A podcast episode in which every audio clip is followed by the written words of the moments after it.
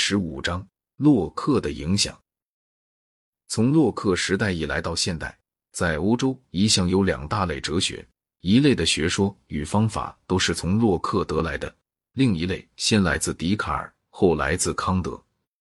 康德自己以为他把来自笛卡尔的哲学和来自洛克的哲学综合起来了，但是至少从历史观点看，这是不能承认的。因为康德的继承者们属于笛卡尔派传统，并不属于洛克派传统。继承洛克衣钵的，首先是贝克莱和休谟，其次是法国的哲人中不属于卢梭派的那些人，第三是边沁和哲学上的极进主义者，第四是马克思及其门徒，他们又取大陆哲学成分做了一些重要的填补。可是。马克思的体系是杂采各家的折中体系，关于这体系的任何简单说法，几乎必错无疑。所以，我想把马克思暂搁一边，等到后面再详细论他。在洛克当时，他的主要哲学对手是笛卡尔主义者和莱布尼兹。说来全部合道理，洛克哲学在英国和法国的胜利，大部分要归功于牛顿的威望。就哲学家的身份讲，笛卡尔的威信在当时由于他在数学和自然哲学方面的业绩而有所提高。但是他的漩涡说作为对太阳系的解释，断然比不上牛顿的引力定律。牛顿派宇宙演化论的胜利，减低了大家对笛卡尔的尊崇，增高了他们对英国的尊崇。这两个原因都促使人心偏向洛克。在十八世纪的法国。知识分子正在反抗一种老朽、腐败、衰竭、无力的君主专制。他们把英国看成是自由的故乡，所以洛克的政治学说就让他们对他的哲学先颇怀好感。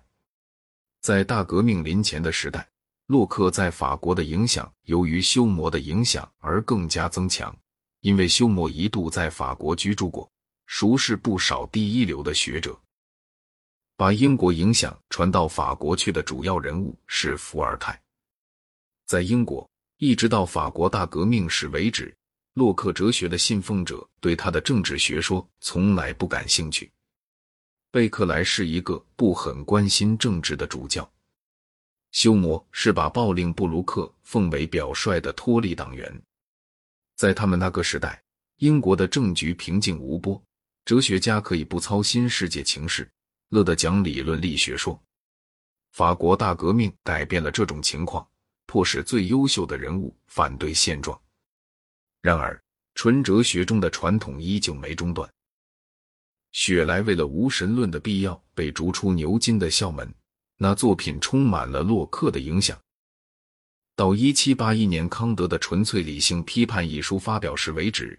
可能看起来一直好像笛卡尔、斯宾诺莎和莱布尼兹的老哲学传统渐渐要被新的经验主义方法明确的压倒。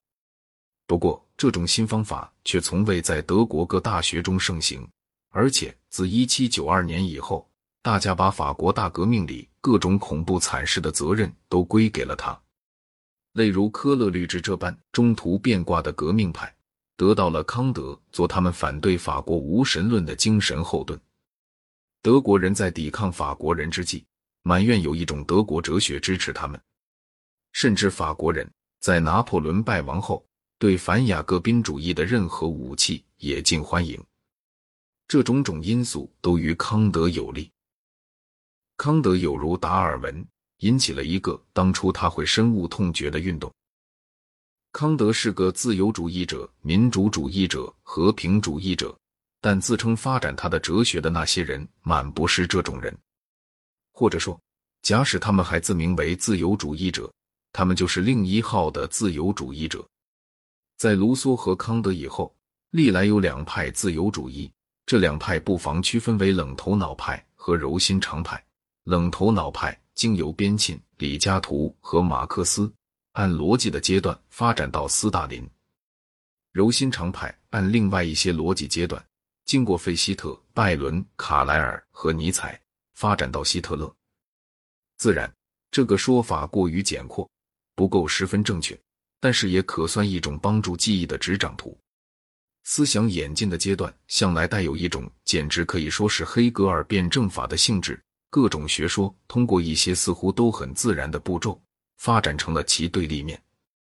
但是这种发展从来不是完全出于思想的内在活动，它一向为外界状况及外界状况在人情感中的反应所左右。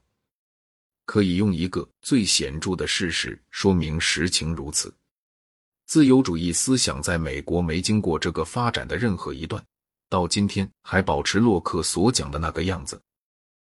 搁下政治不谈，我们来考察考察哲学上的两个学派的不同点。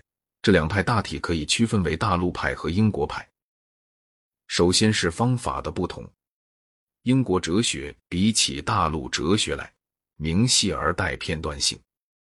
自己每承认某个一般原理，就着手审查这原理的种种应用，按归纳方式去证明它。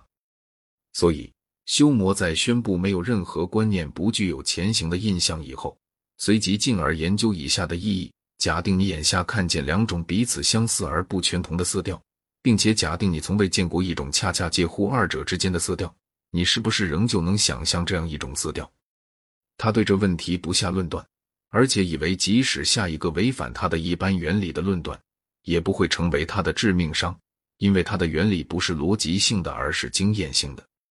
再举一个对比的反例，莱布尼兹想要确立他的单子论时，他大致是这样议论的：凡复杂的东西都必是由一些简单部分组成的，简单的东西不会有广言。所以说，万物全是由不具有广言的各部分组成的。但是不具有广言的东西非物质，所以事物的终极组成要素不是物质的，而若不是物质的，便是精神的。因此，桌子实际是一堆灵魂。这里方法的不同可以这样来刻画其特征：在洛克或休谟根据对大量事实的广泛观察，得出一个比较有限的结论。相反。莱布尼兹在针尖式的逻辑原则上，按照金字塔式矗立起一个演绎巨厦。在莱布尼兹，假若原则完全正确，而步步演绎也彻底牢靠，万事大吉。但是这个建筑不牢稳，哪里未有一点裂下，就会使它瘫倒瓦解。